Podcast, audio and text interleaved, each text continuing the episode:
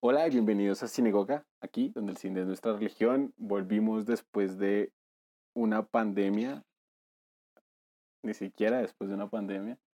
En medio de una pandemia volvimos, eh, estuvimos bastante tiempo alejados, pero pues suponemos que es por lo mejor. Ah, precisamente de, debido a, a, esta ausencia nos pusimos a preguntarnos muchísimo sobre este podcast, la función de este podcast y el cine, la vida misma. Y hoy tenemos un episodio un tanto especial. Para nosotros vamos a cambiar un poco la temática y vamos a hablar de eh, el cine, no solo para nosotros, sino la forma de ver cine y qué es lo que uno ve cuando ve cine, qué es lo que se habla cuando se habla de cine. Ahora debemos iniciar estos programas de operación primero. Es la parte más aburrida. Hagamos algo más divertido. ¿Te parece? ¿Crítica de cine? ¿Me darás lecciones de ¿Crítica de cine?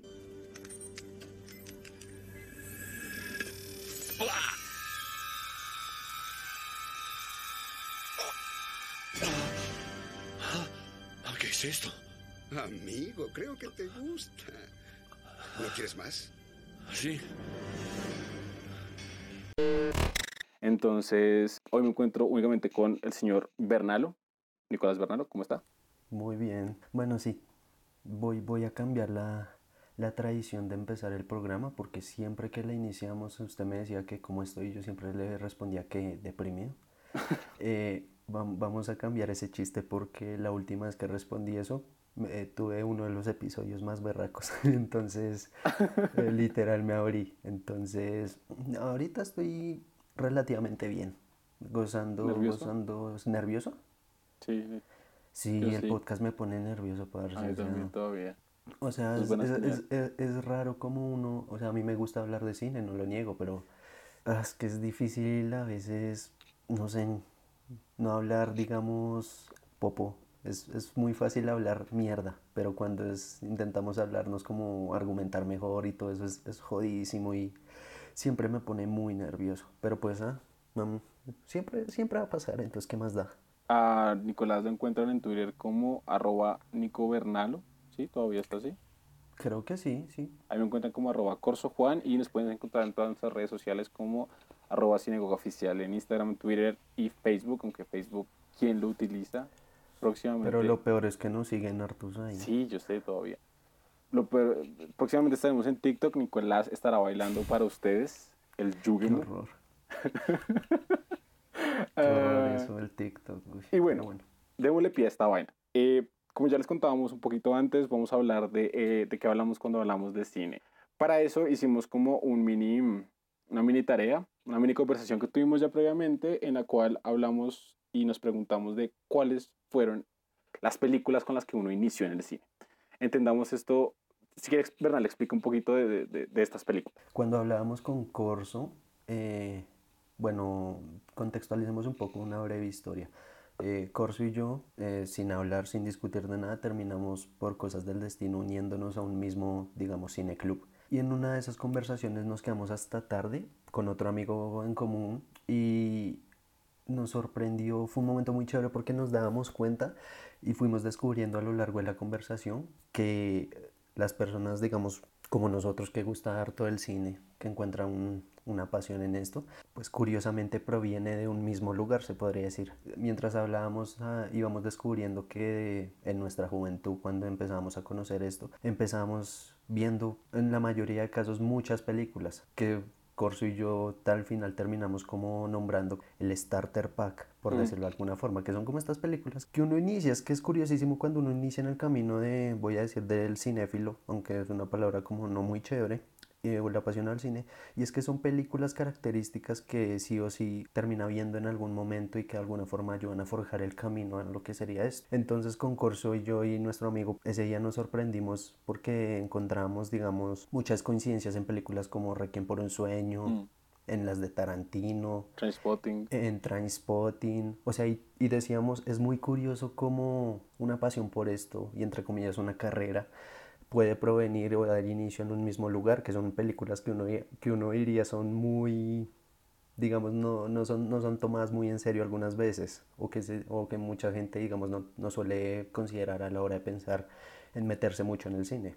también, también es algo muy curioso que es, fue, es, es como el punto de encuentro para mucha gente, de muchas, claro, puede ser también algo muy generacional y obviamente acá no queremos caer en una generalización de decir que estas películas son las que hacen que todo el mundo comience a, a, a, querer el cine o a pensarse el cine, pero sí nos dimos cuenta que no solo para nosotros, porque yo también después de esa conversación hice el experimento con más gente que no conocía, de hecho, gente que recién conocí eh, un día que estaba tomando. Y, y sí son como puntos de partida que además nosotros las resaltamos por el hecho de que si bien antes de esas películas, antes de que esas películas llegaran a nuestra vida, ya había un montón de películas vistas y una trayectoria en el cine bárbara, porque pues como consumidores de televisión, lo que se consumía los fines de semana, aparte de Los Simpson y Futurama, pues eran, eran películas, sí generaron como una suerte de despertar. Es decir, es una primera vez que uno ve la película y uno dice como, uy, el cine no es simplemente como un arte eh, unilateral dentro de la pantalla, sino que tiene, tiene, tiene dos vías. Y que digamos, por ejemplo, en mi caso, yo con estas películas las discutí con otra gente también en otros puntos, eh, siendo todavía muy joven. Digamos, yo, por ejemplo, una película que a mí me parece fundamental es Naranja, Naranja Mecánica de Stanley Kubrick. Es, es, muy chistoso porque mucha gente es como, claro, puede estar sobrevalorada, lo que quieran, puede no gustarle o no. No estamos juzgando acá su, calificación o, el valor que ha tenido, sino es más bien el valor que tuvo dentro de uno. Entonces, claro, uno ve la Naranja Mecánica, por ejemplo, yo me la vi como a los 12 años, 10 años, no recuerdo, porque mi hermana estudiaba diseño gráfico en la TADEB, le ponían a ver esas vainas. Y yo viéndola con la, la película con mi hermana, aún me preguntaba de, de qué va esta película, porque es que uno nota inmediatamente la diferencia de esto con el cine que estoy consumiendo. Si bien, por ejemplo, sabemos que Duro de Matar, uno es el guion más perfecto escrito jamás por el hombre, como hablan en, el podcast de, de Tera 22, es una película que sigue siendo como un canon comercial y que pues no es algo muy distinto a lo que uno estaba viendo, pero que cuando uno ve, por ejemplo, Requiem for a Dream y conoce a una persona a cierta edad o cierto público específico que también vio esa película, uno se emociona y comienzan a hablarla. Mm, a mí me pasó un caso muy curioso, ya ahorita más cercano a la, a la universidad, eh, de un, un, un, compañero de clase que me dijo alguna vez como, ah, no, es que me, me recordó a esta película La escafandra y la mariposa. Y yo como, oh, qué pretencioso, pero, pero, pero yo esa película la vi precisamente por mi hermana, por mi tradición con mi familia, de, del tipo de cine que teníamos, papá, mi papá es amante del libro, y él me dijo como, no conocía mucha gente que viera hubiera visto esta película antes. Y yo como, bueno, yo sí conozco un chingo, pero pues también porque yo me metí en esta vaina, pero sí me di cuenta como, ah, son puntos distintos. Esa película también fue como un punto de quiebre para esa persona de comenzar a entrar al cine y preguntarse como, ¿qué es esta vaina? No es simplemente consumo, es algo más que uh -huh. consumo, porque el cine sí, al principio es consumo. Sí, exacto. Es, ese momento en el que ya se deja de consumir, digamos, por simplemente estar tirado en el sofá un domingo y ya, se, y ya nace esa curiosidad y uno desea ver cada vez más y más y más. Ese es el punto interesante porque en nuestro caso yo sí creo que es una cosa completamente genera, generacional, porque nuestra generación, mírenla por donde la vean, van a ver a Kubrick, a Tarantino, sí. a Boyle, y, a mí me parece genial, porque es raro, porque aún así, aún en el tiempo de Tarantino, de Kubrick, de todos ellos, pues había muchos más directores. Pero pues eso resuena porque eran los que en el momento, digamos, eran los más populares. Y uno entra a cualquier cosa porque es popular en algún momento. Pero sin embargo eso es lo que da los puntos de inicios para generar esa curiosidad y después ir conociendo cada vez más y más. Y también a mí me parece algo muy interesante y es la pelea, por ejemplo, que usted tiene con la palabra clásico. Uy, sí. Digamos, clásico a mí, a uno en la universidad, cuando, bueno, yo me acuerdo que yo vi una materia que se llamaba Grandes Clásicos de la Literatura Universal, que la daba el mismo profesor con la que vio Nicolás.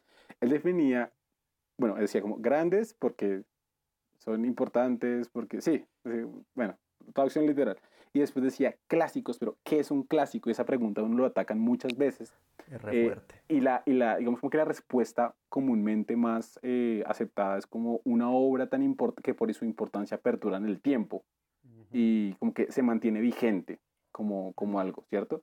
Es chistoso porque estas películas que nosotros hablamos, que podemos mencionar en serio importante, Transpotting, Requiem for a Dream, Naranja Mecánica, en gran parte Kubrick, The Shining también me parece eh, que es importante, mm, se consideran dentro del cine mainstream como clásico. Ah, bueno, otra importantísima, Club de la Pelea. Tiene mm, que ir. El club, claro. Sí, el Club Uf, de la Pelea. sí, es un sí, clásico. El Club bellísimo. es un clasicazo. Y es una película que no puede repetirse cada, cada año. Cada año y cada año la va a gozar. Yo me la repetí hace poco, hace como unos tres meses más o menos, y eh, sigue siendo fascinante. Y la vaina es que uno cuando estas películas que son clásicos del cine, no son, no son digamos como que cuando el clásico es clásico siempre y cuando la persona esté empapada de ese, de ese contexto, ¿cierto? Porque para mí la naranja mecánica cuando la vi no era clásico, ¿cierto? Pero de alguna manera se volvió clásico para mí. El Club de la Pelea, cuando yo primera vez llegué a la película, yo no tenía ni idea de quién era David Fincher y quién era Edward Norton. Sabía quién era Brad Pitt porque pues, pues Brad Pitt, Sí. ¿cierto? ¿cierto? Claro. Pero no sabía el resto de, de, de, de- de personajillos y de- de- del componente de la obra. Por ejemplo, me acuerdo que cuando yo leí por primera vez el Dr. Jekyll y Mr. Hyde, tenía una introducción que hablaba del club de la pelea y yo lo relacioné como algo pop, ¿cierto? Pero fue hasta mucho tiempo después cuando me adentré en ese mundo. Entonces es importante también ver que estas obras no es que uno llegue buscando el clásico, que el clásico lo encuentra uno. Y ahí puede ser la pelea Bernal también con lo que denominamos clásicos, porque para algunas personas puede que no lo sea. Mi, mi problema con, con el clásico no es tanto su, su significado, porque uno sí siempre va a pasar en la historia del arte que vienen obras que van a trascender y de alguna forma tienen que ser reconocidas. De eso no se puede negar. La cosa con el clásico es que me, me recuerda mucho a mi profesora que ella decía que el realismo mágico fue inventado por la Academia Gringa. ¿Por qué? Solo para que sea una forma de clasificar las obras de, de García Márquez. Y cuando uno lo ve es cierto, son simplemente formas de clasificar algo que usualmente uno no encuentra en, de forma común a la hora de encontrarse con obras de arte. Entonces mi problema con el clásico no es tanto su significado, porque sí es cierto que tienen una relevancia y tienen cierta importancia ellas. Mi problema con los clásicos es que es la palabra.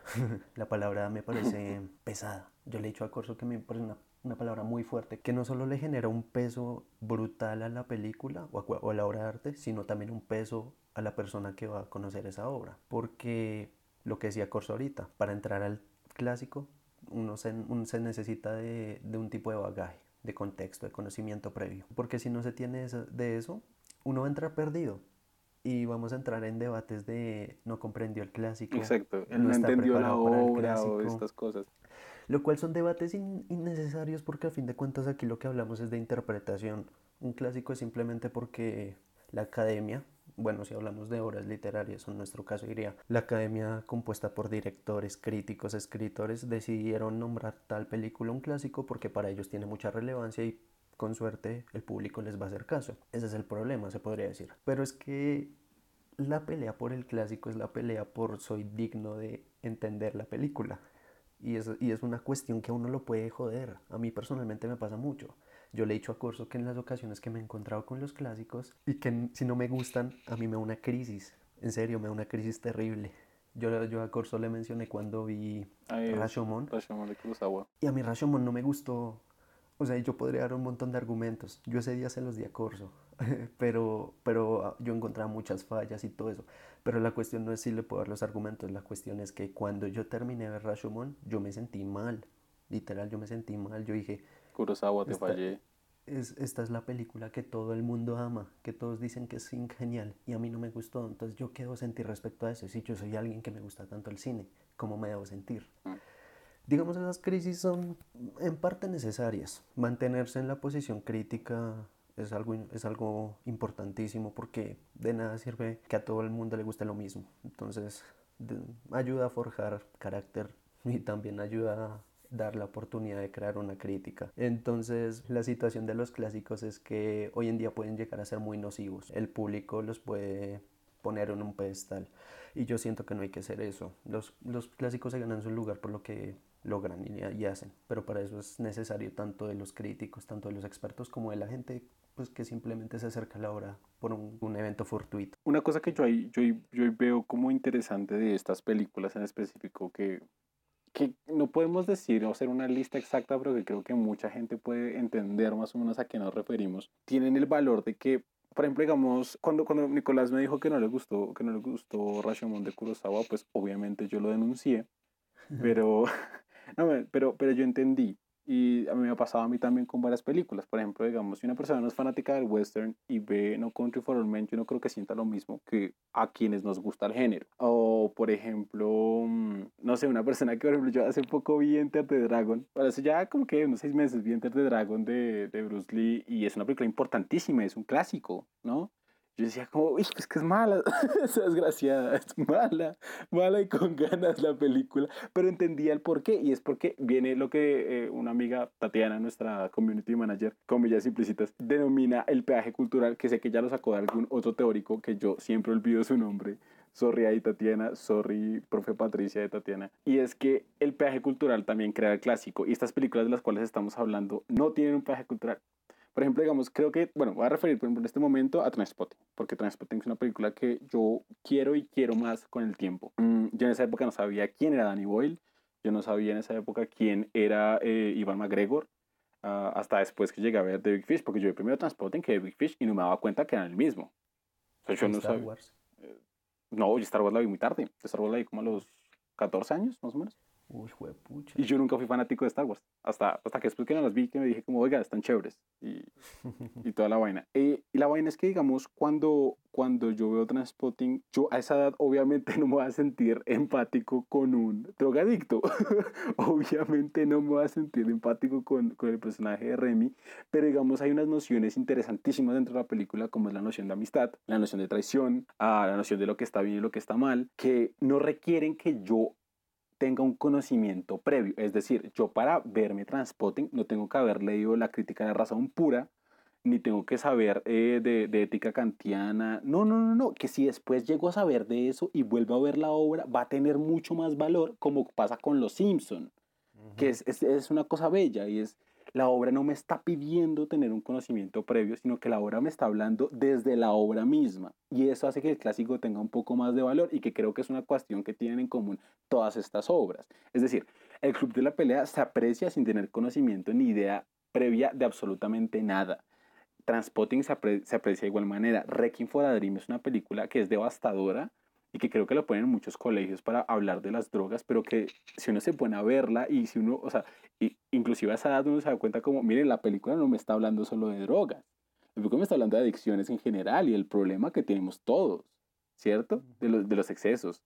Y estas películas no exigen ese peaje cultural. Por ejemplo, Rashomon de, de Kurosawa exige cierto conocimiento previo de la obra y del momento en que se lanzó y del contexto que se lanzó y estas películas nos abrazan simplemente de una manera distinta porque si uno apenas las está viendo, está viendo que están rompiendo cosas de, de género, de canon. Por ejemplo, digamos, claro, la voz en off sigue siendo un recurso súper utilizado, pero por ejemplo, la voz en off de Renton en la película es fundamental. La forma en cual está hablando y está contándonos todo de forma literal y que, por ejemplo, digamos, Danny Boyle utilice la introducción a personajes directa. O por ejemplo, esto también pasa en Club de la Pelea. Nos muestran a Tyler y nos están hablando de que Tyler se orina en las sopas. O la forma en que introducen la naranja mecánica. Son vainas que a primer vistazo uno queda como, uy, este cine, esta peliculita que estoy viendo no es película normal.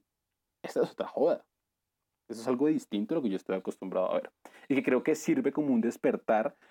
Bueno, también yo tendría que remarcar Matrix, por ejemplo. Porque además que tengo que decir Matrix porque así la dije la primera vez y así me voy a morir diciéndola. Uh, Matrix tiene una cosa particular y es que a la vez funciona como una película de acción un domingo en Caracol, en el canal Caracol. Pero ojo, Caracol, no RCN. No RCN, RCN es otras vainas. O, ojo ahí. Sí, ojo. esas mierdas de Jean-Claude Van Damme. RCN es, también es Constantine. Ojo ahí, Nicolás. Ojo ahí. Cuidado que Constantine es una obra magna. Pero Matrix tiene la capacidad de pasar como un gran blockbuster, pero a la vez uno dice como, uy, acá hay algo, no sé qué es. Hay algo extraño que me está haciendo doler la cabeza, pero me gusta. Y que eso también hace que esa obra como que perdure en la memoria y que después uno las vuelve a revisar cuando va aprendiendo más cosas y más cosas, o inclusive cuando uno aprende cosas, las aprende relacionándolas con esa obra. Como me pasó, por ejemplo, a mí con Jekyll y Mr. Hyde, que por su introducción era más que obvio. Es que lo, lo, digamos a mí muchas veces lo que me pasa es que eh, muchas veces la relación con las películas son como relaciones curiosas. Son como, diría yo, una relación normal, en que una cita no es suficiente. Uno tiene que irla conociendo y para eso requiere muchas más vistas. Lo que pasa muchas veces con Transpotting, Requiem, Matrix, es que la primera es lo que genera es como un cierto impacto. Nos permite como abrir los ojos y disfrutar de un, más allá un poquito del entretenimiento al que estamos acostumbrados. Pero luego ya cuando uno se da la oportunidad de verlas varias veces, uno ya va recobrando es como ese posible mensaje, esa forma como yo la veo. A mí lo que me llama muchas veces la atención es que la película lo que termina despertando en uno es un significado. Y el significado ya diría yo, depende mucho del peaje cultural o el contexto al que uno esté presente. Pero eso es lo chévere porque en, en, parte genera una relación y es una relación sumamente íntima de la cual yo de una forma específica veo una película y eso pues a la larga termina eh, despertando como una curiosidad, un interés, formas más eh, elaboradas de ver el mundo. Lo, lo que me gusta, digamos, es que si bien hay como un punto de partida inicial, hay también que preguntarse, digamos, eso en qué acaba. Por ejemplo, yo veo Club de la Pelea, Transporting y Requiem al menos una vez al año trato. Inclusive también les queda repetir un montón en televisión. y, y, y, uno, es, es el tipo de películas que uno va pasando por frente del televisor, la están dando y uno como, mm, bueno, y se queda. Esas y Constantine y Van Helsing, que Van Helsing también es una... Pues la resto. La del resto es muy buena. La más que el programa de Duque. que es diario. Salve todo poderoso Duque. Pero eso fue lo que nos trajo aquí, al fin y al cabo. Es decir, uh, cuando Nicolás y yo hablamos, siempre les contamos la misma historia de que Nicolás y yo comenzamos a hablarnos porque estaba, yo estaba hablando un día de cine y ya lo empujaron diciéndole, allá, allá, mejor, allá, que a usted le gustaba. Um, creo que sirve como un punto de encuentro y creo que a la vez, eh, con los años, esas películas generan la pregunta de ¿por qué me gustó? Yo, yo siempre traigo a colación el ejemplo de, mm, de Avatar, uh, de cómo escogen al Avatar a, a, a Ang, y es que a Ang le ponían juguetes para escoger y él escogía unos y esas eran las reliquias del Avatar, y él decía, no, no, no, no, no, yo los escogí porque me parecieron divertidos. Y, y, y vamos un poco a cómo se juzga, a cómo se escoge lo que uno va a querer, lo que uno va a gustarle. Y es que no se escoge. Mi teoría, o lo que yo siempre digo, es que uno no escoge lo que le gusta. A uno le gustan las cosas y ya. Y de uno habla más el gusto culposo que el gusto escogido. O sea, digamos, me ha pasado mucho con películas que las veo una vez y, y, digo como, no, no me gustó. Las vuelvo a ver después de conversarlas o las repienso y es como, wow, me gustó más. Pero eso nunca va a ser igual al gusto primario, al gusto, al primer sentido que uno tiene. Y es la pelea eterna que está entre lo, el gusto y la calidad.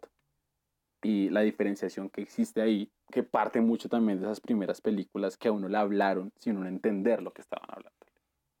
Entonces, digamos, hablemos un poquito de eso, de cómo se diferencia la calidad al gusto. No solo con estas películas, sino con el cine en general. La calidad es algo que viene, pero o sea, lo que dice Corso es muy cierto. La, los primeros acercamientos parten enteramente desde el gusto. ¿Y el gusto qué es? El gusto es subjetivo. El gusto es entretenimiento. El gusto es ocio, en su máxima expresión se podría decir. Ya después, digamos, lo que, lo que surge es que a partir de ese interés, ese gusto primario, surge, surge una capacidad crítica, diría yo, para poder definir si lo que estoy viendo es lo que tanto me gusta tiene alguna calidad. Yo diría que el gusto, bueno, irónicamente, se define en prejuicios. Y, es un, y, y, y, qué son los prejuicios? Pues es un, es un reflejo de lo que yo soy. Es, un, es una identidad, es una tradición, es un contexto, es un poquito de lo que yo soy. Entonces, por eso que eso, digamos, parte mucho de la razón por las que nos gustaban ciertas cosas cuando éramos pequeños, diría yo. No sé si me estoy yendo muy a la mierda. No sé si Freud me va a poseer y me va a explicar las cosas. Pero pues cuando uno, digamos, cuando uno le gusta mucho la, Los Simpson, cuando desde pequeño que hablamos tanto de Los Simpson, es porque encontramos un reflejo en nuestro espíritu muy latinoamericano. Nos encanta eh, escuchar a Bart diciendo chévere. Nos mm. encanta eh, no sé qué otros personajes ahorita se me olvidan. Hay un capítulo en que Bar como que canta una canción muy latinoamericana. La pollera colorada. La pollera colorada.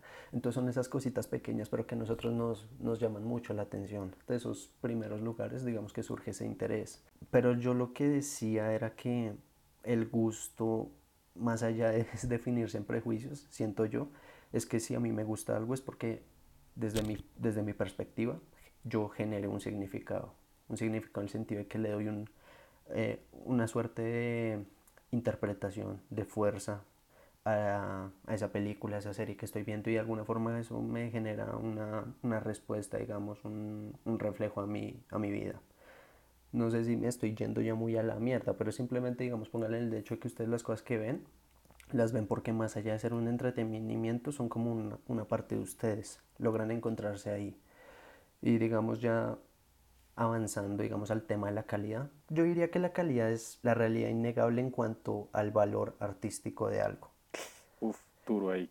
Duro porque es que no sabría de qué otra forma proponerlo. Digamos, eh, si nos acercamos a algo mediante el gusto, estamos hablando enteramente desde la subjetividad. Pero siento yo que si no hablamos a algo desde la calidad, tenemos que ser objetivos. Es que, bueno, hay, hay pelea. Yo estoy de acuerdo en lo del gusto, pero digamos, creo que usted mismo lo dijo, el, hay prejuicio.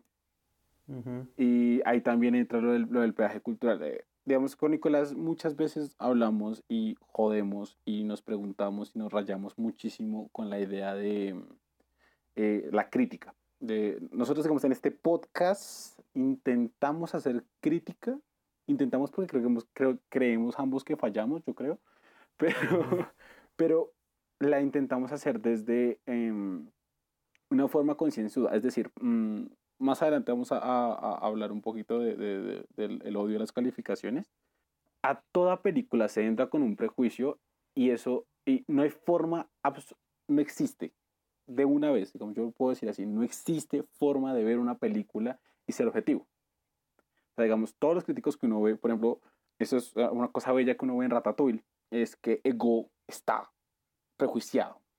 Él no puede ser objetivo de ninguna manera. Él ya le tiene cierto desdén a la comida, y no, no, no a la comida, a los creadores de comida, ¿cierto? Hasta que alguien rompa la barrera y lo ataque a su nivel personal. Entonces, cuando hablamos de calidad de una película, existen varios factores y nosotros, ah, obviamente, antes de cuadrar este podcast y todo esto, hablábamos de esos factores y digamos que existe como la forma técnica, la temática, Uh, eh, por ejemplo, digamos, yo siempre lo digo, ¿no? Pero eh, a mí me enseñaron en teorías del cine que para hablar de una película no puedo hablar de un aspecto formal, un aspecto temático, un aspecto sociológico, y que ahí uno puede hablar de diferentes cosas como la trama, uh, los movimientos de cámara, planos, eh, la utilización del lenguaje cinematográfico, aspectos de sonido. Por ejemplo, uno puede decir que la calidad de Rápido y Furioso es, o sea, que Rápido y Furioso es un producto de calidad Inclusive ahorita la 9 que va a ser en el espacio, no nos pagan por decir esto, pero deberían. y por ejemplo, Nicolás dice que asco. No, o sea, qué asco. O sea, mi, mi problema con Rápidos y Furiosos es un breve paréntesis. Es que sigo viéndolas. A pesar de que yo sé que no me van a dar nada.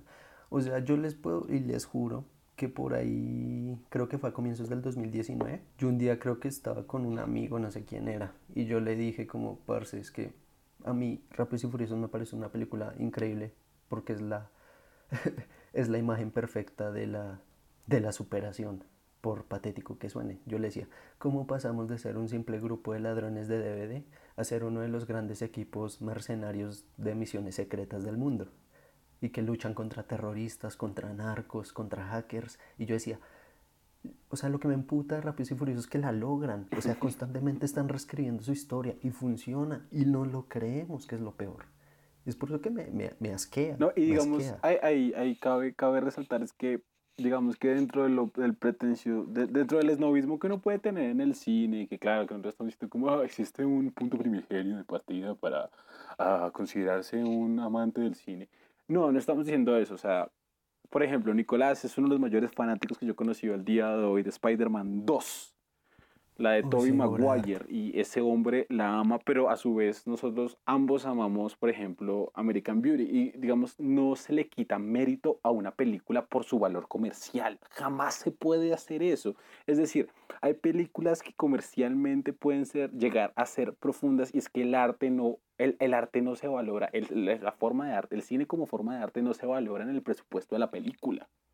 Ni porque sea muy alta es buena, ni porque sea muy baja es mala, ni porque y viceversa, ¿cierto? Entonces, mm, por ejemplo, como siempre hablamos con Nicolás de que queremos hacer un episodio de Rápido y Furioso, hablando específicamente de cómo Reto que es un punto de, de quiebre dentro de la saga y cómo, como que es revisionista y como que la, la, saga se preguntó como, hoy bueno, como que esta vaina ya tiene mucha pinta de Michael Bay, movámosla para otro lado y resultó que es una película más preguntado entonces sobre el personaje y le construyen más un background y es una vaina distinta casi de honor.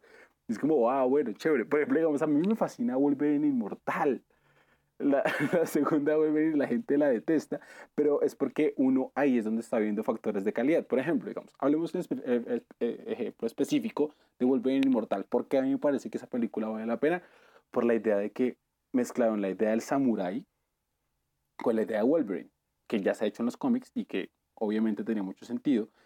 Y a su vez me encanta porque una de las cosas que yo más valoré del western cuando conocí el western fue la idea de mezclar el bushido con el sentido del vaquero. Y yo decía, hay, hay, hay seso ahí, hay cerebro ahí metido en que una persona que estaba escribiendo esta película, que es un producto ultra requete contra mega comercial, dijo como, no, no, no, no, no, yo no simplemente voy a meter al personaje a meter espadazos porque sí, sí, porque no mete espadazos realmente, sino se pensaron de que ese ser es, o sea, de que el, el personaje era un ser y tenía unas luchas internas, que es lo que yo digamos, siempre le digo a Nicolás, como a mí lo que me gustan son los héroes que se jodan a sí mismos, por eso me gusta Civil War, Que sufren. que sufren, sí, el héroe sufre, que el héroe que sufre realmente es el héroe original, Sí, es el que merece. es ser el que héroe. merece ser héroe, el que pasa por vicisitudes, ¿cierto? Yo soy un, un obsesivo, por ejemplo, con Avatar. Y es porque precisamente puede que no sea la obra más profunda. No la hizo un noruego, no la hizo un hombre que tenía un solo ojo, una pata de palo mientras estaba borracho. No, pero sí tienen como una pregunta por el valor humano. Y sí están como constantemente preguntándose, pues lo podemos hablar un poquito más adelante, pero el cine es una forma de hablar del humano todas las artes son una forma de hablar del humano. Y cuando hablamos de calidad, no estamos ciñéndonos únicamente a el valor que se puede dar como un número de snuff, no, no snuff, cine snuff, sino snuff de snobismo a la película, sino es la calidad, son muchos factores, tanto técnicos como eh, temáticos y como la, la obra en sí misma. Entonces, no sé, me cuesta mucho decir que esa película es buena o mala, porque es que cuando yo digo buena, puedo estar diciendo como la historia es buena, pero puedo estar diciendo como, uy, pero la cámara es basura. O hay películas que tienen absolutamente cero lenguaje eh, cinematográfico, pero que siguen siendo muy buenas. Y uno es como, uff, wow, ¿qué es eso? Entonces, no existe lo bueno, y cabe un poco en el subjetivismo y todo es lo que quieran, el fajardismo artístico, pero, pero sí es cierto, no, no, no hay una forma absoluta de darle la calificación de buena o decir que es una película de calidad a, a, a una obra. Y ahí es donde entramos a lo realmente interesante y es lo personal. La obra como desde el, desde, desde el ser humano, desde el individuo. Ahí cuando entra a ser subjetiva, ahí es cuando realmente se le puede dar una calificación a la obra. Y es desde uno. Y digamos ahí también es donde hablamos de los estilos. De cómo, por ejemplo, cierto estilo de cierto director que yo ya reconozco, me gusta. Por ejemplo, digamos, tengo un amigo con el cual estamos haciendo un corto ahorita y él se moja literalmente por Edgar Wright. A mí me gusta Edgar Wright, por ejemplo, pero bien. No, no, Pero es un, es un fantástico ejemplo porque el estilo de Edgar Wright se marcado. reconoce al instante. Es súper marcado, el man es un, un capo. Por ejemplo, no sé, mi novia es obsesa con Wes Anderson. Y yo tengo cosas que me fascinan de Wes Anderson. Pero digamos, hay, hay un punto en el cual uno entra al cine y comienza a ver la mano de cada uno y comienza a ver las formas de hablar que son, lo que yo le decía a Nicolás alguna vez, son, son como idiomas. Hay muchos idiomas dentro del cine. Hay películas que suenan un idioma más raro que otros, que solo lo entiende un público de 20 personas en una premiere en Reykjavik, Islandia. Pero hay otras que logran ser traducibles, digamos. Ese es el comienzo del cine, lo que hablábamos, Transpotting, Requiem for a Dream, son películas que están en, en, en un idioma muy, muy entendible para todos. Al menos no entendemos todo el grueso de la, de la película, pero entendemos palabritas y eso al menos llama la intención y entendemos lo fundamental. Es como comunicarnos sin saber la lengua, pero a la vez entender el mensaje, que es, es, es muy, muy bonito. Y ciertos directores logran hacer eso. Digamos, Kubrick, uno comienza a entenderlo. Anderson, uno comienza a entenderlo. Boyle, nada, Boyle, Boyle embarró mucho. Yo, yo sí reconozco Rosta Boyle, de hecho. Es que Boyle tuvo, tuvo aires y venires raros. Es que entran muchos factores, es absurdo. Aquí no solo hablamos de un director como aquel que planea movimientos de cámara, planos, todo lo que se llamaría la estructura de la película, si hablamos de forma muy, muy directa. Otros personajes vienen a jugar sus papeles, como el director de fotografía. Yo incluso le decía a Corso que el mismo compositor de la música deja una huella en la película. Mm. Y digamos, yo una vez le mencioné a Corso ese ejemplo, yo decía que yo un día estaba viendo Stuart Little 2 y la escena en la que él está como en el avión recién saliendo del basurero, ese barco de basura, empieza a sonar una música. Me sonaba como, yo, yo dije en ese entonces, suena como la momia, suena algo raro. y, y me puse a investigar y efectivamente era el mismo compositor de la momia. Ahí también se meten cosas de la música, pero es que estamos hablando como cantidad de factores que vienen como a unirse, a fusionarse en lo que sería la película. Es por eso que, digamos, cuando yo hablaba con Corso, digamos, en, en cuanto a Danny Boyle, yo recuerdo mucho porque yo vi Quién quiere ser millonario. No me gusta la película en sí, pero la, la película es fantástica en cuanto al manejo de la cámara los ángulos son fantásticos y todo eso pues se lo debemos al director de fotografía. Luego cuando yo fui a ver eh, Transpotting 2 con, con Corso, yo veía exactamente los mismos movimientos y yo decía es el mismo mal y ni siquiera lo tuve que confirmar, efectivamente lo era y me pareció algo increíble. Es como ver las películas de Cuarón. Cuarón usa, usa mucho la, la, cámara libre, él le gusta moverse con la cámara, un estilo casi, casi documental. Es muy dinámico, uno le permite estar en la película, por ejemplo en Niños del Hombre pero luego uno ahí descubre eh, que el director de fotografía es, eh, ¿cómo le dicen a él? El Chivo. El Chivo, el Chivo Y el Chivo tiene una fotografía fantástica.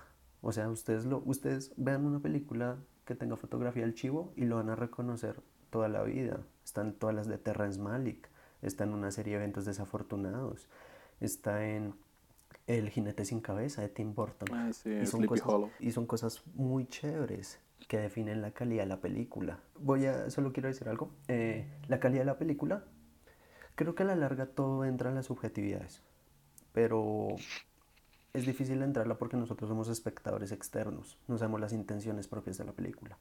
Digamos, eh, en el capítulo de, de Surcorea, que hablábamos de Thirst, eh, recuerdo mucho que Corso mencionaba que que para él, cuando vio la película, había como ciertos, no sé, problemas, podríamos decir, del director en cuanto a la película, porque él decía que a veces se perdía el, el horizonte, como que los ángulos no daban. Eh, bueno, recuerdo ese tipo de cosas, no sé si él se acordará, pero yo, apenas él dijo eso, yo me acordé y yo dije para mí mismo, porque yo no lo iba a decir en el capítulo, no soy capaz. Yo dije, yo conozco el cine de, de Chang-woo Park, y concluimos ese día que el man es un genio. Es un dios del cine, es un Sí. genio, es un culto. Y yo dije, si Corso vio, vio esos errores, yo digo, que vio él, sí. que vio Park Chan-wook, yo digo, él no vio eso, porque él para su intención, para lo que él quería mostrar y narrar, eso era. Se los pongo así, Park Chan-wook es el David Fincher, está obsesionado, el man es un perfeccionista a la mierda, y lo logra. Pero esa es la cosa porque caemos en las subjetividades. Para Corso significó algo, pero para Park, el autor, es otra cosa. Y ahí- ahí es algo muy, muy chévere, es, es, por ejemplo, mm, por ejemplo, digamos, yo estudié todo lo audiovisual, como tal la carrera, digamos, yo eventualmente tendré un título de algo audiovisual aparte de lo social, pero a mí me enseñaron un montón de normas que yo veía y veía películas, porque es que yo lo que puedo decir en esta vida es que me huelio películas. y yo veía que, la- por ejemplo, una cosa muy interesante ah, es el eje temático. No, el eje... Sí, creo que se llama temático. Entonces, esta idea de que un personaje está a la izquierda y el otro está a la derecha. Y, por ejemplo, que el personaje entra por la izquierda y sale por la derecha.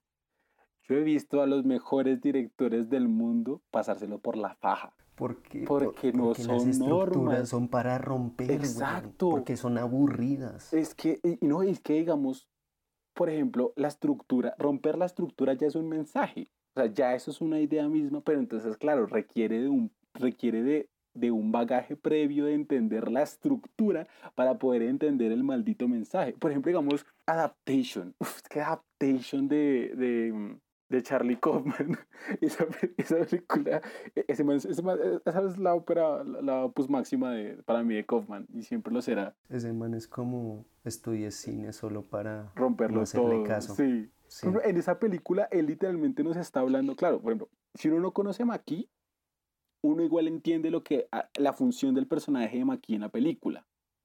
Pero si uno ha visto Lesson from the Screenplay, y si uno ha leído a Maki o ha visto, por ejemplo, estos cursos de narrativa o ha entendido lo que es un camino del héroe y todas estas pausas que uno le ponen, uno se da cuenta que lo que está haciendo Kaufman es cagarse en la cara. Se le está riendo de una manera, pero, o sea, yo creo que Maki lloró con sus millones de millones de dólares mientras veía esta película, porque es que Kaufman está diciendo, miren, hay un montón de estructura que realmente me sirve para tres cosas. Y voy a utilizarla, pero realmente estoy es burlándome de eso. Y nosotros muchas veces hemos hablado de eso. Por ejemplo, dentro del cine de terror se ha hecho mil veces de forma magistral. Y yo, siempre admiraré Scream en gran parte por eso. Em, yo creo que Scream es una película que si uno no ha visto Slasher antes, como que le, le sonará rara.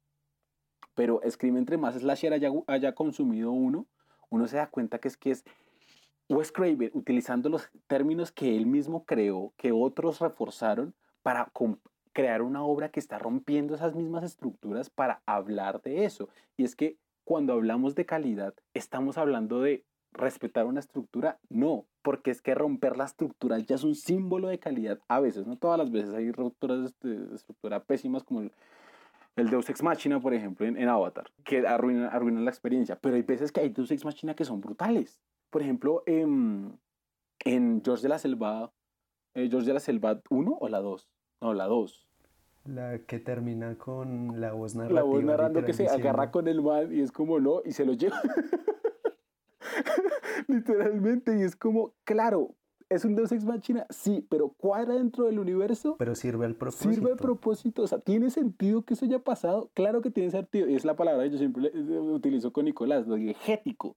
Y es que las películas no buscan verdad, no buscan eso, sino buscan veracidad, pero la veracidad no la buscan con nuestras normas, ni la buscan con unas normas unívocas eh, o universales dentro del cine. No, no, no, ellas crean sus normas. Por ejemplo, algún día si en este podcast íbamos a hablar de Shingeki no Kyoji, podríamos hablar muchísimo de eso. Bueno, la, la es que, digamos, eh, las, las películas y las series lo que hacen es construir normas en las cuales solo tienen que respetarse, solo tienen que respetar las normas que ellos mismos crearon. Si respetan las normas que ellos mismos crearon, la película, por más absurda que sea, va a ser buena. Entonces, cada película tiene su propia barra de calidad hecha por ella misma. Entonces es muy complicado entrar a verla, pero cuando hablamos ya desde lo subjetivo, que es esta, esta forma de, de, de, hablar con la película, ahí es cuando se enriquece muchísimo más. Por ejemplo, yo les citaba el ejemplo del el western con el Bushido, ¿cierto? Entonces, por ejemplo, Yojimbo es un peliculón, es muy chévere y técnicamente está muy bien hecha, pero es que por un puñado de dólares es, es una vaina completamente nueva. Porque sigue siendo la misma historia, súper calcada y robada, pero le dieron un vistazo nuevo. Y a mí, como fanático del western y la cultura, digamos, oriental, como el Weibo que llegó a ser, no al nivel de Escobar, es una vaina nueva que le da un sentido impresionante. Entonces, eso, eso va muy de la mano de, de las adaptaciones. O sea, estamos hablando ya, digamos, en parte hablamos de ya una adaptación, lo que debería ser la, el paso de un medio, digamos, una novela a una película. ¿Su tesis? Exacto, que me la estoy disfrutando.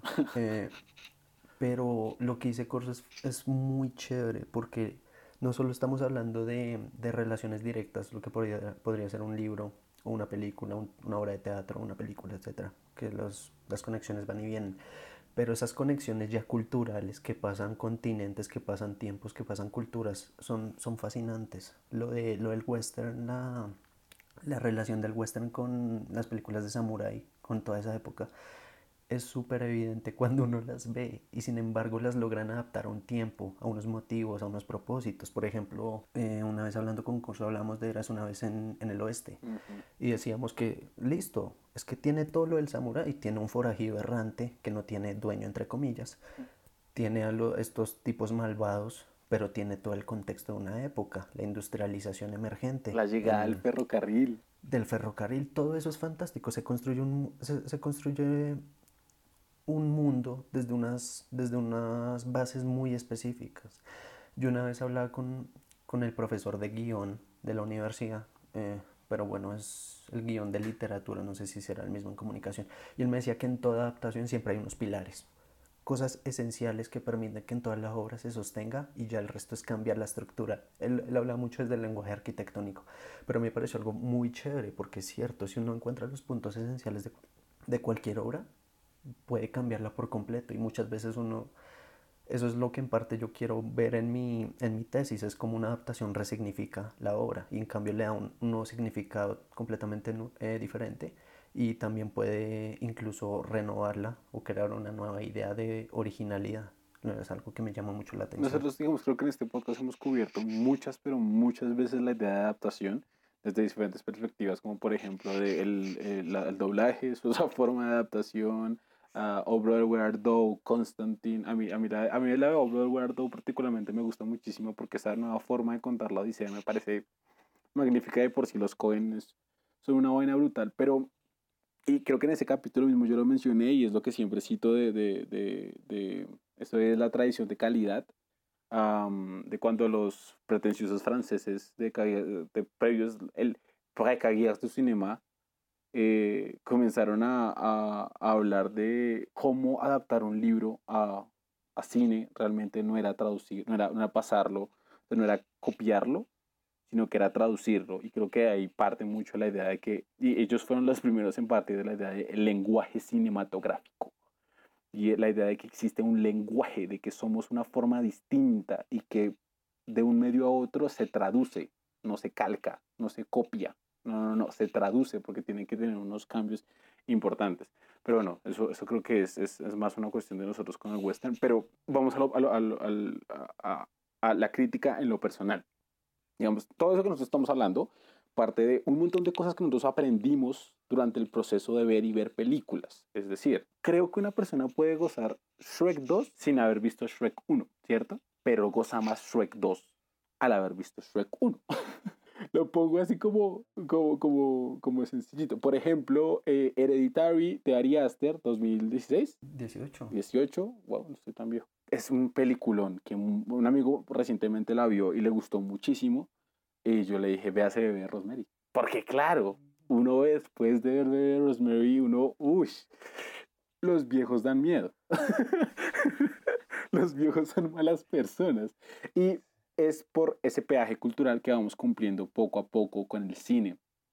Por ejemplo, mm, hace poco con Nicolás hablábamos de el, el espíritu, de la, colmena. El espíritu de la colmena Sí.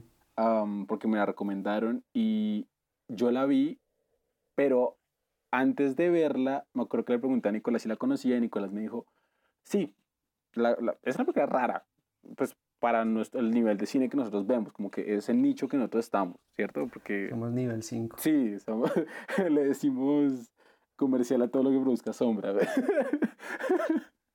pero digamos que vi esa película, Nicolás me dijo como, ah, yo la vi. Y Yo, pero ¿por qué chingados usted llegó a esta película? En gran parte desde, desde mi envidia, sintiendo que él conocía algo que yo no conocía. Y, y él me dijo como, no, no, no, usted sabe, como seis grados de separación, es decir, uno comienza a ver una película y eso lo lleva a buscar el director y uno después ve al asistente tramoyista número 3 que trabajó en esta misma. Bueno, en ese caso fue por, em, que fue una de las películas eh, que utilizó Guillermito, Memito del Toro, para laberinto del inspiración para el laberinto del fauno. Y claro, uno puede ver el, el espíritu de la colmena y yo creo que es una muy buena película, es una película chévere, es linda con el cine, le tiene un respeto bonito, pero si uno la ve como una de las obras que sirvió de inspiración para Del Toro, para una película que a mí me encanta, pues vale más, tiene más sentido, tiene más valor. Eh, Mono- Princesa Mononoke de, mm, de, de Miyazaki es un peliculón. O sea, yo, yo, es mi favorita de estudios Ghibli pues, por, por Eva Neva, pero vale más para mí al saber que Avatar tomó tantas cosas de ella. Ahí es cuando uno dice como, ah, ok, bueno, una película a mí me vale y me sabe más, es por mi prejuicio. Al fin y al cabo, todo es prejuicio. Todo es prejuicio. Todo es prejuicio. Es que, eh, bueno, ahorita solo estoy viendo una clase en literatura. Y... Sin saber leer, por cierto. Sí, eso es... Papi, ese diploma me la van a dar y no voy a saber qué va a decir. Y lo va a pagar en Pero- latín, que vale 200 mil pesos más. Uy, no, coman mierda, en serio, eso me pareció absurdo. Pero bueno, eh, el otro día estábamos en clase que estamos, bueno, es de vanguardias literarias. Y en tanto eso surgió el tema, bueno, mejor dicho, el, el debate sobre, sobre el movimiento que estábamos viendo, que ahorita estamos hablando de los expresionistas y todo eso. Y pues a la larga se resume en que cualquier movimiento artístico, por novedoso que sea, siempre tiene un objetivo y es eliminar la tradición. Eh, ¿Por qué? Porque de alguna forma si- sienten que al desprenderse de lo que vino antes van a poder innovar, van a estar libres de, de historia o algo así. Yo, curiosamente, participé en esa clase por un milagro de Dios y yo le decía al profesor que a- la larga es, una, es, un, es un deseo inútil porque uno no puede eliminar la tradición. Yo le decía al profesor, nosotros provenimos de algún lugar, ya sea un contexto, una identidad, una cultura, que todo eso de alguna forma nos, nos complementa. nos hace ver las cosas. Entonces, eliminar la tradición, o como diría Corso, eliminar los prejuicios, no serviría para nada, siento yo. Porque de alguna forma se tiene que llegar a alguna cosa. Si estoy viendo alguna película, de alguna forma debo, debo analizarla. Y digamos, otro tema muy importante que surge ahí es, son las comparaciones. Mucha gente suele subestimar, creo, el, el valor de comparar, pero eh, comparar es un proceso natural que hacemos cual, todas las personas a la hora de encontrarnos con algo nuevo, porque al comparar estamos... Eh, Ponerle una base, una hora. Exacto, estamos, estamos remitiéndonos a conocimientos previos y a través de esos conocimientos podemos interpretar los nuevos. Es por eso que es algo muy chévere.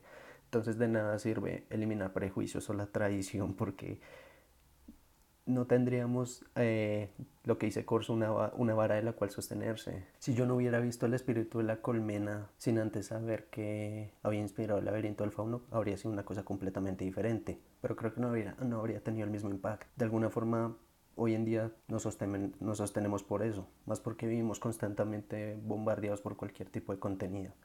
Y es muy difícil no tener prejuicios. Ah, yo, yo, yo, yo, tengo un gran problema con del prejuicio y es de las cosas que más me jode porque creo que también eso es una de las cosas que uno de alguna manera lo inspira o lo lleva a buscar cada vez cine más raro y es tratar de alejarse del prejuicio. Siempre tratar de alejarse del prejuicio. Uh, por ejemplo, digamos a Nicolás, que yo sé que Nicolás ha estudiado muchas estructuras y a mí que yo también conozco de algunas estructuras. Las estructuras al fin y al cabo son prejuicios. Las formas de crítica son prejuicios. Todo se vuelve un prejuicio y al pararse frente a la obra uno no está desnudo y al no estar desnudo frente a la obra no se puede sustraer completamente como esa esencia. Y ya lo dijimos, hay obras que están netamente atadas al prejuicio que se debe tener, porque es que el paisaje cultural del que hablamos durante todo el episodio sigue siendo un prejuicio. Y acá es donde entra, como que una pelea que, que, tienen muchos con la idea del, lo que decía Nicolás, del... Mm, de, la comparación. Uno puede decir, con temor a equivocarse levemente, de que Shrek es la película perfecta. Porque, bueno, primero que todo, Shrek es muy buena, tiene una narrativa impresionante, funciona cada partícula de esa maldita película, las referencias culturales, todo es brutal y creo que no conozco una persona a la que no le guste. Y al que no le guste va a ser una persona extraña de por sí, o sea, va a ser una persona que debe tener sus razones específicas para que no le guste tal película, ¿cierto? Pero, bueno, más allá de eso, uh, yo no puedo comparar a Shrek con el padrino. ¿Por qué no puedo comparar a Shrek con el padrino? Porque es que están atentando y están hablando dos cosas distintas. Entonces tengo que ver de qué está hablando, qué se ha hablado. Eh, es que es, que es como si cada película fuera una tesis que uno tiene que hacer. Uno tiene que entrar a la película, hacer la hipótesis, ¿cierto? Hacer un estado del arte ver cuál es ese estado del arte que ha tenido ese tema en particular y después comenzar realmente a hablar de la película. Pero es que uno no va a hacer eso con cada maldita película que está viendo. Entonces, la forma natural de hacerlo es aterrizar los conceptos de lo más cercano, pero también está mal. E, e, el hecho de juzgar una película de por sí, simplemente por otra obra que vi en el pasado, ya está mal, porque está haciéndome no entrar y ver la película con los ojos más puros. Si existiese una película que alguien crea que no tiene referencias absolutamente a nada, que no tiene un actor famoso, que no tiene una productora famosa, que no es un conocido mío, ahí realmente podría existir quizás un mundo libre de prejuicios. No, tampoco. Porque el estilo, el género, la forma de utilizar la cámara, todo va a ser un prejuicio.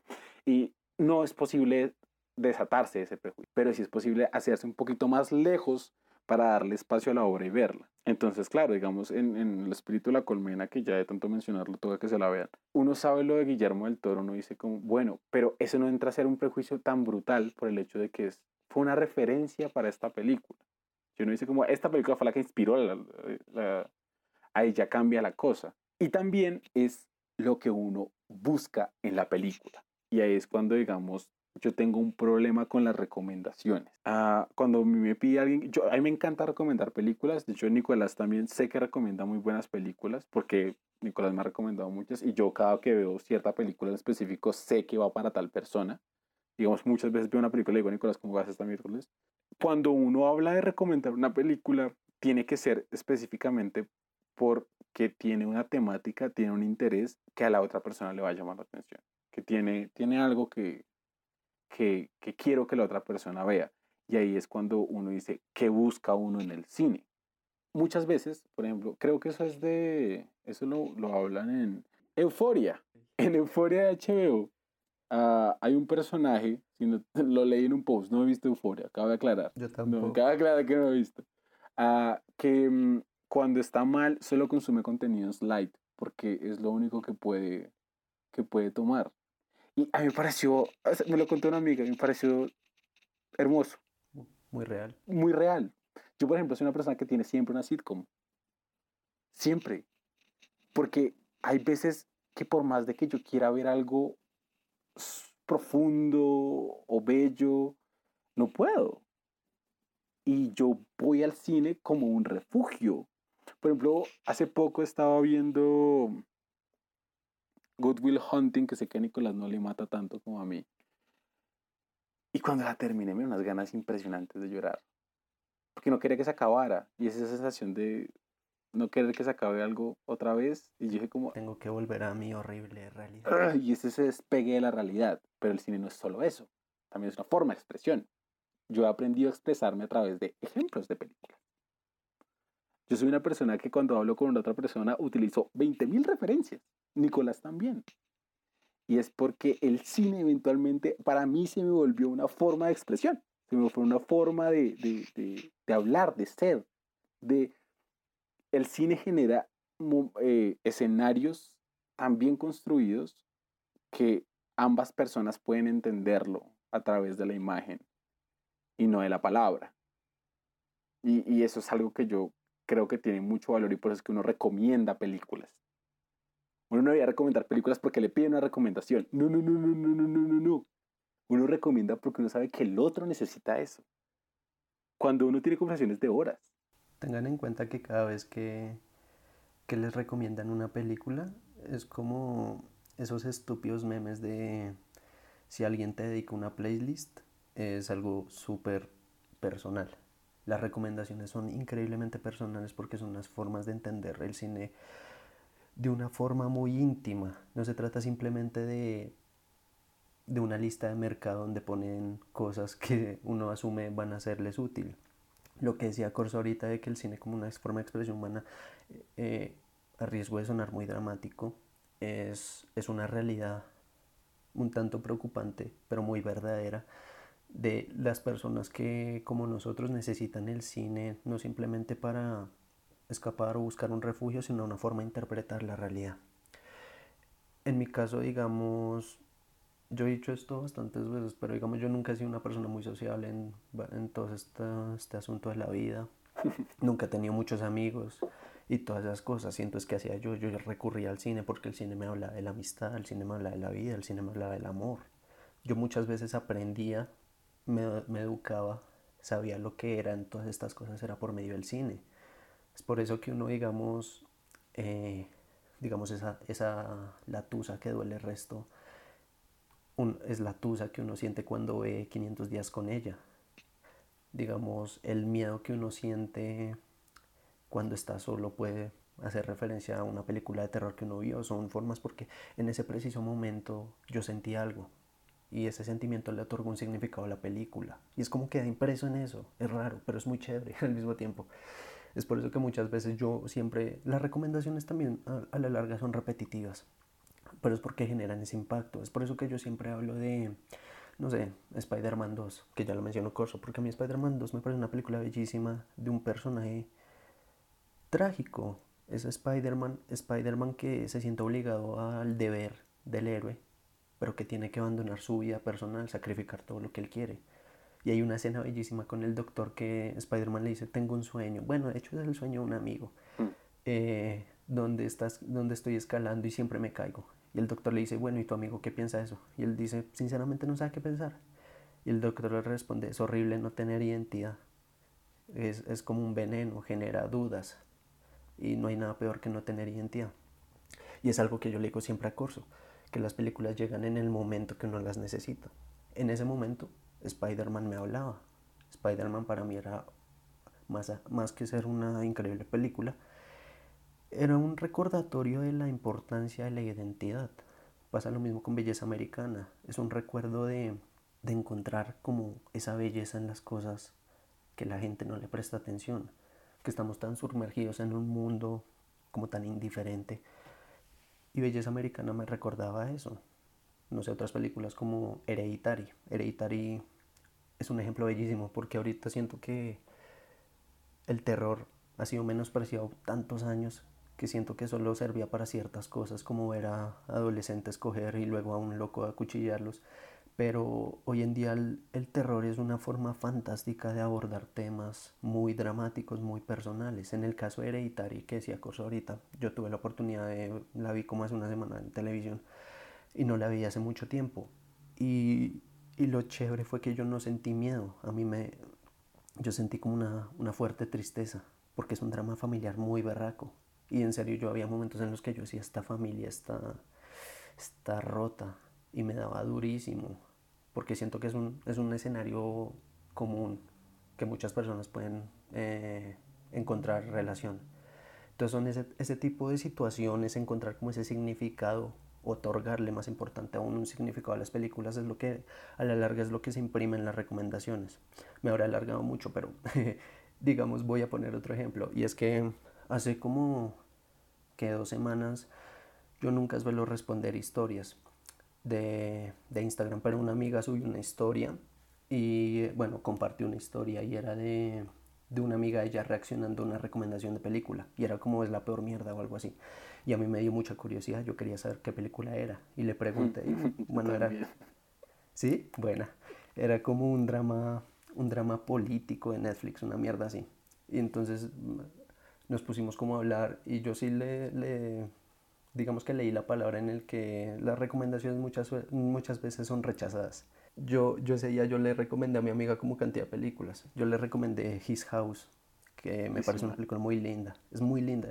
Incluso ella la vio y me dijo después, yo sentía una tensión y un estrés y yo le dije, sí, pero es muy linda. Y ella me decía, no, porque es linda. Y yo le decía, pues marica, es linda porque habla, habla de cómo las personas o sea, reconocen sus errores en esta época de violencia y tienen que vivir con tales errores. Pero lo chévere, lo que me encanta de esa película es que al final ellos no simplemente vencen a los fantasmas, que serían, entre comillas, los malos, sino que aprenden a, aprenden a vivir con ellos. Y es una escena fantástica, ese final de ellos dos solos.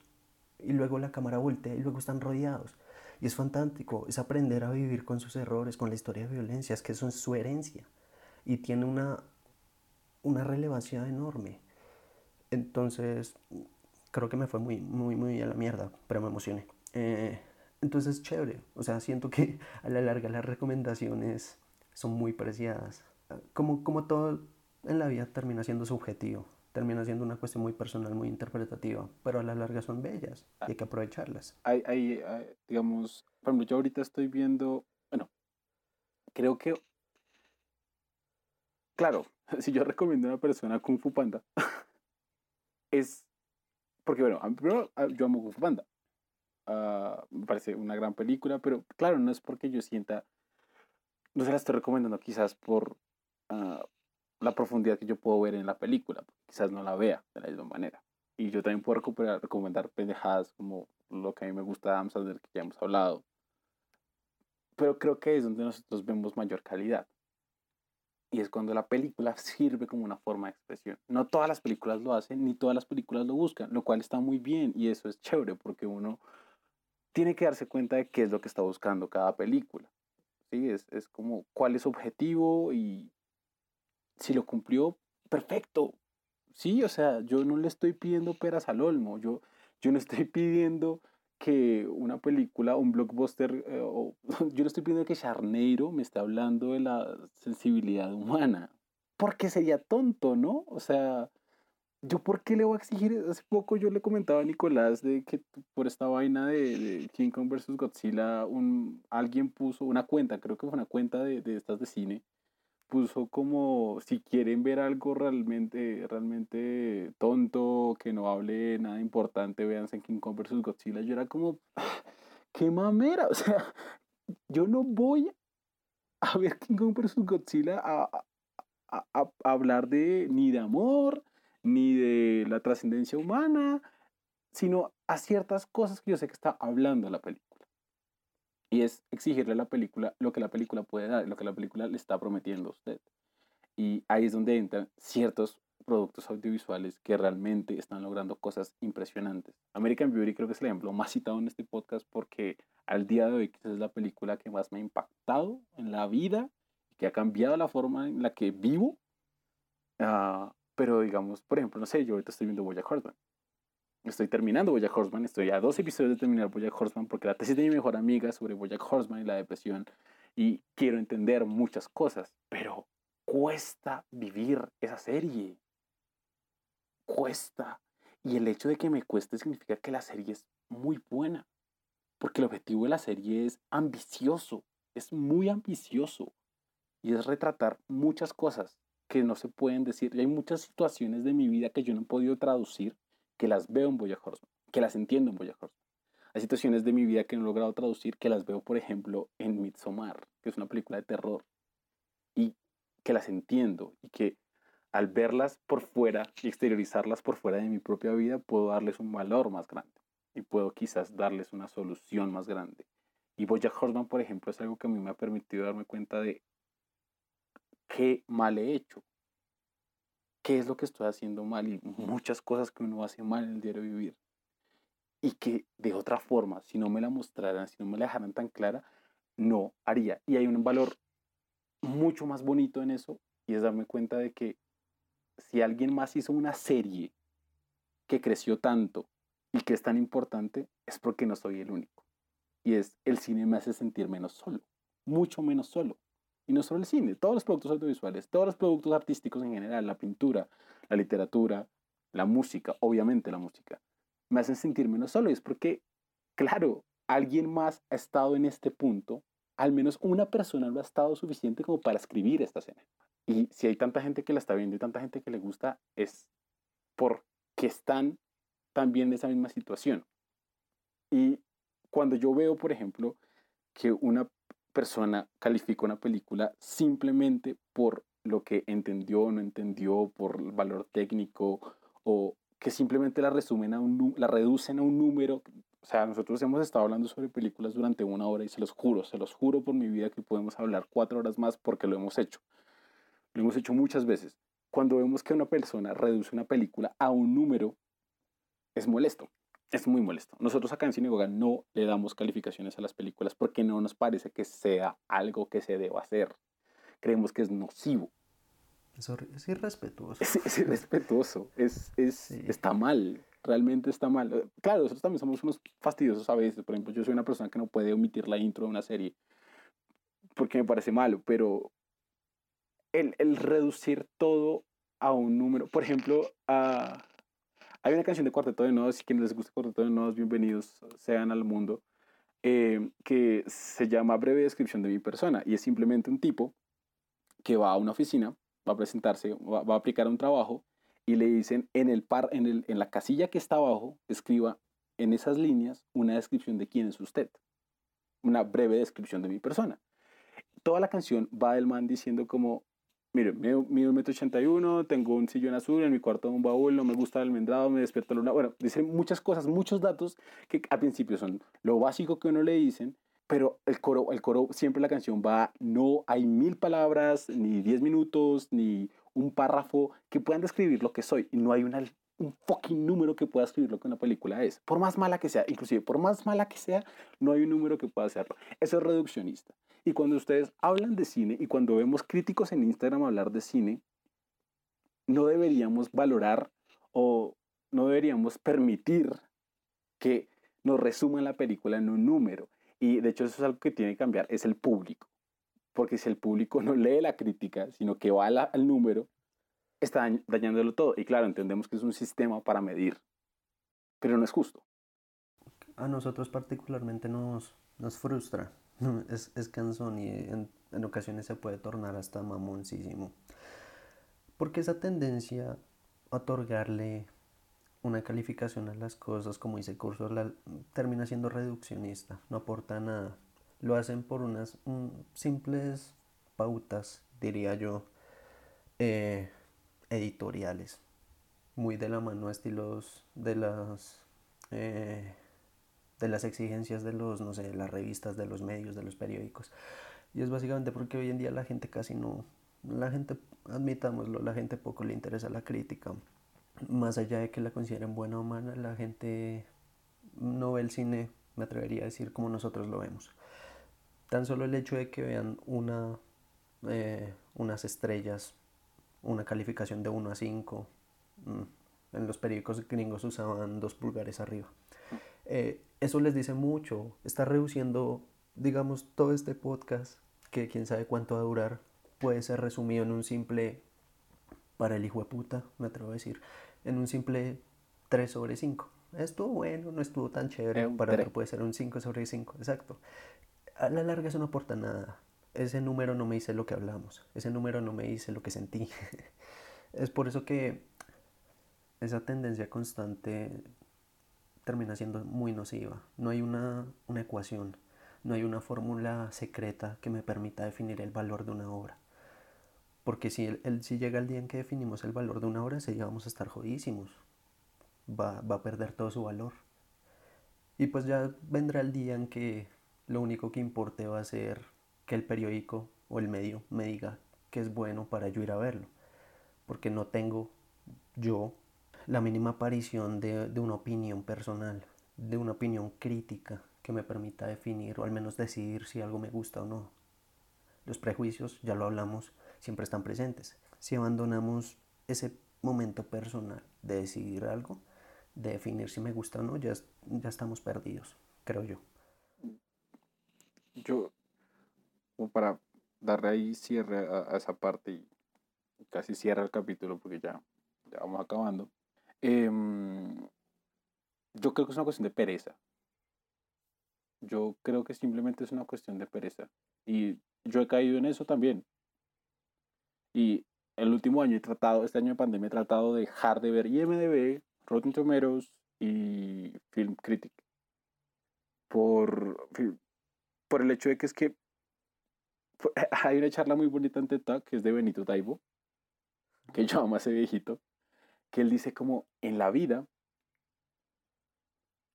un hombre puede leer máximo una cantidad de yo no sé cuántos libros. ¿Sí? Que es como el máximo que podrá llegar a leer. Y él dice como yo al día de hoy me siento muy orgulloso de que he leído tantos. Y él dice, y yo escojo los que leo. Y yo entiendo ese sentimiento. Yo escojo las películas que veo para no ver basura. ¿Cierto?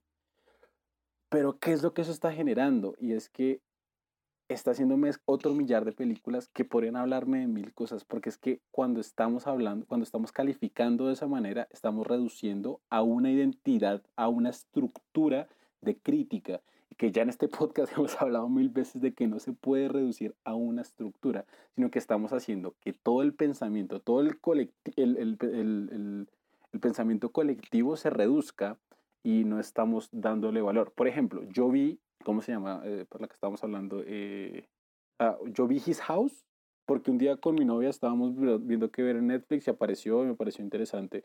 De no sé, como que la intuición me llevó ahí, como que, ta, y brutal. Y me encantó y fue como, uff, qué buena vaina. Y cuando uno descubre, el descubrir por sí mismo, sin basarme en un rating antes, eso vale la pena. Pues yo creo que a mí me molestan es los, me gusta ver los- las series mientras van saliendo. Porque es la mejor forma que tengo de quitarme prejuicios. Porque estoy más limpio. Si yo veo el capítulo de Shingeki no Kyojin el día que salió, apenas salió, no voy a saber cuánto estuvo puntuado. Y no voy a ver qué dice la gente en Twitter. Y es un ejercicio de pensar. Pensar cansa, sí, un montón. Es un fastidio. Pensar, yo, yo vivo mucho pensando y mi vida es infeliz a veces. Pero pensar libera. Y pensar sirve. Entonces, el ejercicio crítico y el ejercicio de ver, una, de ver cine es, y sobre todo de, de criticar una película, es sentarse literalmente a pensarlo durante un muy buen tiempo. Y si ustedes se basan simplemente en un número, están reduciendo todo ese pensamiento en un número. Y está mal, no lo hagan. Está arruinando la experiencia. Está, están dañando el mismo cine, de hecho. Y para finalizar, les tenemos unas recomendaciones simples y sencillas de cuáles nosotros consideramos unos buenos críticos que hemos encontrado, porque claro, así como hay basura de críticos en Instagram, porque Instagram está lleno de críticos basura, los que están del lado de simplemente la calificación y los que están siempre del lado de la exaltación de un solo, una sola cosa en, en, la película, lo cual yo detesto. También ah, hay gente muy, muy buena haciendo muy buenas críticas de las cuales nosotros quisiéramos aprender y algún día llegar a ser como ellos. Yo creo que Nicolás, hable de Fernanda porque usted la ama con locura. Es, es impresionante ella, o sea, uf. Bueno, eh, supongo que una vez la lanzó es Fernanda Solorzano, ella es, ella es una crítica, es la crítica de letras libres. Para ser honesto diría que hoy en día ella es la crítica, o sea, es, diría el, el símbolo de la crítica hoy en día en Latinoamérica. No sé, es como diría que es como lo que hablamos ahorita de que todos tienen unas, unas películas al comienzo. Yo siento que con Fernanda el azar hizo algo, el universo, el cosmos, una fuerza mayor, Belcebú, lo que sea. Y ahorita su trabajo es, fantástico, está por todas partes, es un trabajo muy, muy íntimo que no se dedica solo a discutir como tanto, digamos, desaprobamos nosotros esa idea de qué está bien y qué está mal en la película, sino que ella muchas veces habla desde los temas, de lo que generan, de cómo eso se reflejan en un contexto, une la película con, con la realidad, por decirlo de alguna forma. Y es una crítica fantástica. También tiene videos, por si no les gusta leer sus, sus críticas, entonces siempre está en Cine Aparte, Cine creo Aparte. que se llama, y tiene como videos El canal, el canal semanales. Y también tiene un libro que no, tengo, no he tenido la oportunidad de leerlo, pero lo quiero leer de verdad. Y, y ya me parece fantástica. Yo conocí al, a Fernanda gracias a Herminio Orequi de Cinecto, que se llama ahora el canal. Eh, antes era Cine para Millennials en, en viejos años. Creo que él más bien vendría a ser un estudiante de Fernanda, porque Fernanda ya es como la, la diosa máxima. Ambos son mexicanos, por cierto, Herminio y Fernanda. Y lo que me gusta es que este sujeto, por ejemplo, desarrolla eh, videos por, ahorita está desarrollando videos por director. Y directores más o menos nuevos, ya desarrolló algunos también viejos. Se toma el tiempo de pensarse mucho las películas, compararlas con muchas otras obras y así poder sacar como un vistazo de lo que él vio. Es, es más que una interpretación, una abstracción, lo cual me fascina. Herminio es realmente un genio. También tiene un canal de Discord donde no puedo hablar con él y es una persona sumamente agradable. Mm, les recomendaría el video de Enemy, particularmente de Denis Villeneuve, porque ayuda a desentrañar esa maldita película. Una cosa que tiene Fernanda, que creo que es muy válida, es que Fernanda habla de cada película como un ser único. Ella no tiene dos críticas iguales para una película. No tiene dos críticas iguales. Es cierto. Es que, es que ella lo que ha logrado es fascinante, en serio, yo la admiro porque, digamos, a mí me gusta mucho la crítica. Digamos que en, esto, en estos tiempos me he dado cuenta de que aún en mis inicios, cuando no sabía muy bien el por qué veía el cine, creo que a la larga me ha venido formando es para una idea muy crítica del cine. Y siento que a la larga creo que soy bueno en eso, al menos me esfuerzo en serlo. Pero lo que Fernanda hace es, es fascinante. Y yo cada vez que leo o veo una de sus críticas quedo fascinado y a la vez muy me siento muy mal porque siento que jamás seré capaz de hacer algo así. Pero es que es en serio se los puedo jurar eh, son, son unas visiones muy muy personales. Ustedes cuando la leen sienten ahí sienten su pasión pero a la vez sienten una voz muy crítica pero que no es de esas que juzga y que simple manda una película a la mierda como vemos constantemente en Instagram o en otros lugares. Fernanda se esfuerza por explicarse y, y ella a la manera de un, de un Gao, ella tiene las palabras perfectas y eso es fantástico, eso se lo admiro demasiado. Y ese uso del lenguaje es lo que a uno le permite disfrutar tanto de sus, sus críticas. Y además algo, algo muy, muy bueno de ella y de Hermino también es que mm, no reducen en bueno o malo. No, por ejemplo, yo he visto muchísimas de las de Fernanda y he leído solo un par, pero en ninguna ella dice como, esta película es mala. O dice, esta película es buena. Sí, no, exacto. no, no, no. Y eso es fácil. Ese es- es- creo que ese es el primer desafío cuando uno hace crítica. Es como, O sea, de, o sea, es como usualmente dicen por ahí, no sé, en ejercicios de cuento, es que hago un cuento sin usar tales palabras, hago una crítica sin decir sin bueno. o utilizar calificativos. Es jodido, es muy es, que, es que jodido. una crítica sin, Sin- sin- calificativos es la crítica ideal. Una crítica más bien en la cual sí. está desarrollando una idea es una crítica ideal. Pero es la más Claro, es difícil. posible Es, hacer. la más difícil. Eso no, mira. O sea, Y Fernando es una capa. yo, yo, yo, es- sí, yo escribí unas críticas como para probarme. Y pues debo decir que hasta a mí me gustaron. El otro día las volví a revisar y ya me parecieron una mierda. Pero siento que hice el ejercicio. Es, es muy difícil. Pero bueno, creo que aquí vale la pena hacer una, una diferencia. Aquí nosotros hablamos de una crítica, pongámoslo de esta forma. Mm, la crítica la crítica hoy en día siento yo ha sido reducida a simplemente dar una opinión tanto positiva o negativa. Lo curioso es que la misma, la misma gente creo que le otorga una connotación muy negativa. Para la mayoría de la gente siempre le huye la palabra crítica porque siempre asumen que va a ser de algo negativo o siempre va a ser algo malo. Es por eso que siempre la gente se opone mucho a los críticos y a la crítica en particular. Pero la idea, la idea general, me parece a mí, es que es encontrar en esas palabras, en ese ejercicio crítico, una forma en que yo pueda dialogar con la película. Siento que eso es muy importante para poder al menos... Yo, eh, la cosa que a mí siempre me llama mucho la atención es que cuando escucho a alguien decir que no le gusta hacer crítica, para mí eso es, eso es incongruente, es, es casi imposible. Yo digo que para ver una película en su totalidad es necesario hacer una opinión las opiniones a mucha gente no les gustan, porque siempre creo que lo, lo, curioso es que mucha gente se niega a dar una opinión aun si es propia, no sé por qué, tal vez sienten que es malo o algo así, pero yo siento que al ver una película es necesario dar una opinión para al menos tener una visión completa de lo que estoy viendo y de esa forma poder lograrlo. Lo que hace Fernanda es en parte eso.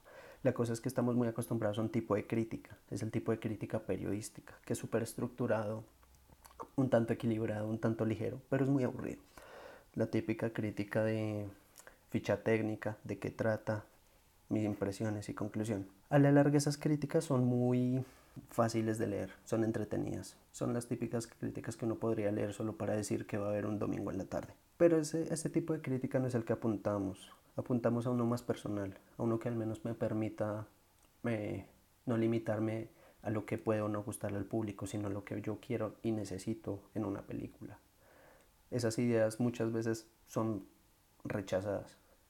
como que les las intentan apartar y es, un, es una situación un, tanto preocupante porque hoy en día cualquier medio ha sido, se, se limita mucho a la hora de dar una opinión. Las críticas que ustedes encuentran, el, que uno encuentra en su mayoría en redes sociales, es la persona apartándose de la película. Y ese es un error. Está mal. La persona no puede apartarse de la película. No puede. ¿Por qué? No, ya no es porque hable de cuando era pequeño y su papá lo tocó. No, sino es porque la película habla desde el prejuicio y uno tiene que ser consciente del prejuicio cuando está haciendo la crítica. Es lo primero que uno tiene que hacer. Uno tiene un prejuicio de esta vaina y entonces ya iba a comenzar a juzgar de una u otra manera. Pero bueno, creo que, que el tema da para muchas cosas. Les tenemos unos capítulos pues medio pensados para hablar un poco más de esto, queremos que Sinagoga se centre un poco más ahora en... Em, no solo vamos a hablar de películas en concreto, que sí vamos a volver a hacer eso, no se preocupen, pero vamos a querer abordar un poco más esta idea de em, el cine con uno y de cómo crece, cómo cambia y cómo afecta a diferentes personas, no solo nosotros. Entonces, ah, volvimos, vamos a tratar de ser un poco más constantes. No prometemos nada tampoco, Tengan en cuenta que este episodio fue grabado en abril, así que no se ilusionen mucho. Y sí, soy Pierce, tengo gripe y mi voz está rara. Esto lo hacemos con cariño y cuando queremos y cuando no queremos, pues no lo hacemos. Entonces, nada, eh, Bernal, ¿algo más para decir? Eh, creo que voy a hacer un par de recomendaciones más, eh, ahora que me acordé. ahorita hablamos muy, bueno, de crítica latinoamericana, pero eh, pues siempre hay que hablar de algo gringo, entonces yo les recomendaría a Roger Ebert, eh, que en su momento fue considerado, creo que el mejor crítico del mundo para los gringos, hago la excepción. Eh, fue el primer crítico que ganó el Pulitzer. Entonces, pues es un sujeto que sabe el resto, no lo niego, es ya, es como ya les decía, viene en una escuela periodística, entonces sus críticas son bastante ligeras. No digo que las ame, muchas veces las leo y me enojo, pero, pero son, son buenas. Creo que el man, el man lo que tiene es conocimiento. Tenía también un programa en los 80, en los 90 con otro crítico que se llama Gene Siskel, que también lo pueden buscar. Ambos eran de Chicago, trabajan ahí. Y, y sus debates son supremamente entretenidos. Eh, los manes, hay un documental que se llama La vida misma, que habla de, de Roger Ebert, que está basado en una de sus, de sus memorias.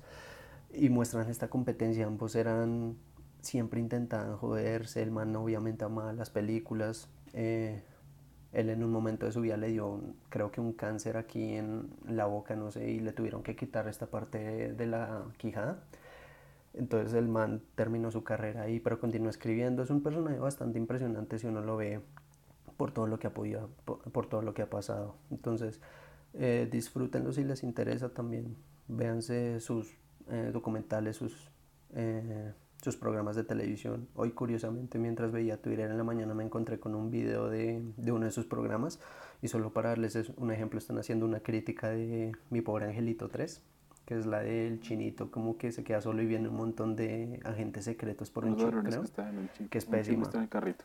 Entonces el eh, Gene, el otro crítico, le dice es una pésima película, a mí no me gustó nada. Y Roger le responde, a mí en cambio sí me gustó, me pareció muy buena. Y Gene le responde como, "Uy, ¿qué te pasó? ¿Estás bien? Y, el- y Roger siempre termina unos punchli- punchlines finísimos y le dice, sí, estoy tan bien como tú cuando el día que dijiste que te gustó Starship Troopers. Y me pareció fantástico, esos manes siempre se daban. Y solo para aclarar, Starship. Troopers de, de ver joven es una gran película. Pero ya, Ah, también me acordó de The Critic, el programa que van en Locomotion, de este personaje que aparece también en Los Simpsons, el Jay de- Sherman. de Sherman.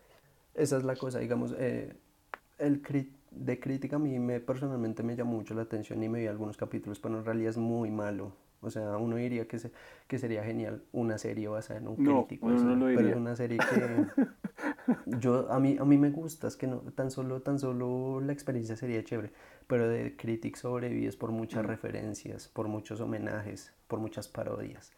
Pero en sí las historias, la, la, la misma historia de los capítulos no tienen nada que ver con Mm. su trabajo de crítico, son situaciones Sí. absurdas. Por eso fue que en Los Simpson en un capítulo lo metieron, porque los ratings estaban re bajos. Y en un, y en un momento del capítulo Bart Simpson le dice, como señor Sherman, a mí me encanta su programa, desearía que todos lo vieran. Pues a hacer promoción, porque el programa era bastante maluco. Aunque, dato curioso, en, el, en la serie de Critic aparecen Roger Ebert y Gene Siskel. Es un, es un capítulo como que ellos se pelean y terminan separándose. Es una parodia como Sleepless in Seattle. Y entonces ambos están compitiendo por ver quién se queda con Sherman. Y entonces al final Sherman dice, no, ellos merecen estar juntos, son los mejores críticos. Y se reúnen. Es, es bastante gracioso. Ah, no, creo que nada más. Eh, recuerda seguirnos en nuestras redes sociales, arroba Cinigo Oficial, a Nicolás como Nico Bernardo en Twitter, a mí como arroba Corso Juan. Y yo soy Sebastián Corso y gracias por escuchar. Ay, muchas gracias, estuvo chévere volver.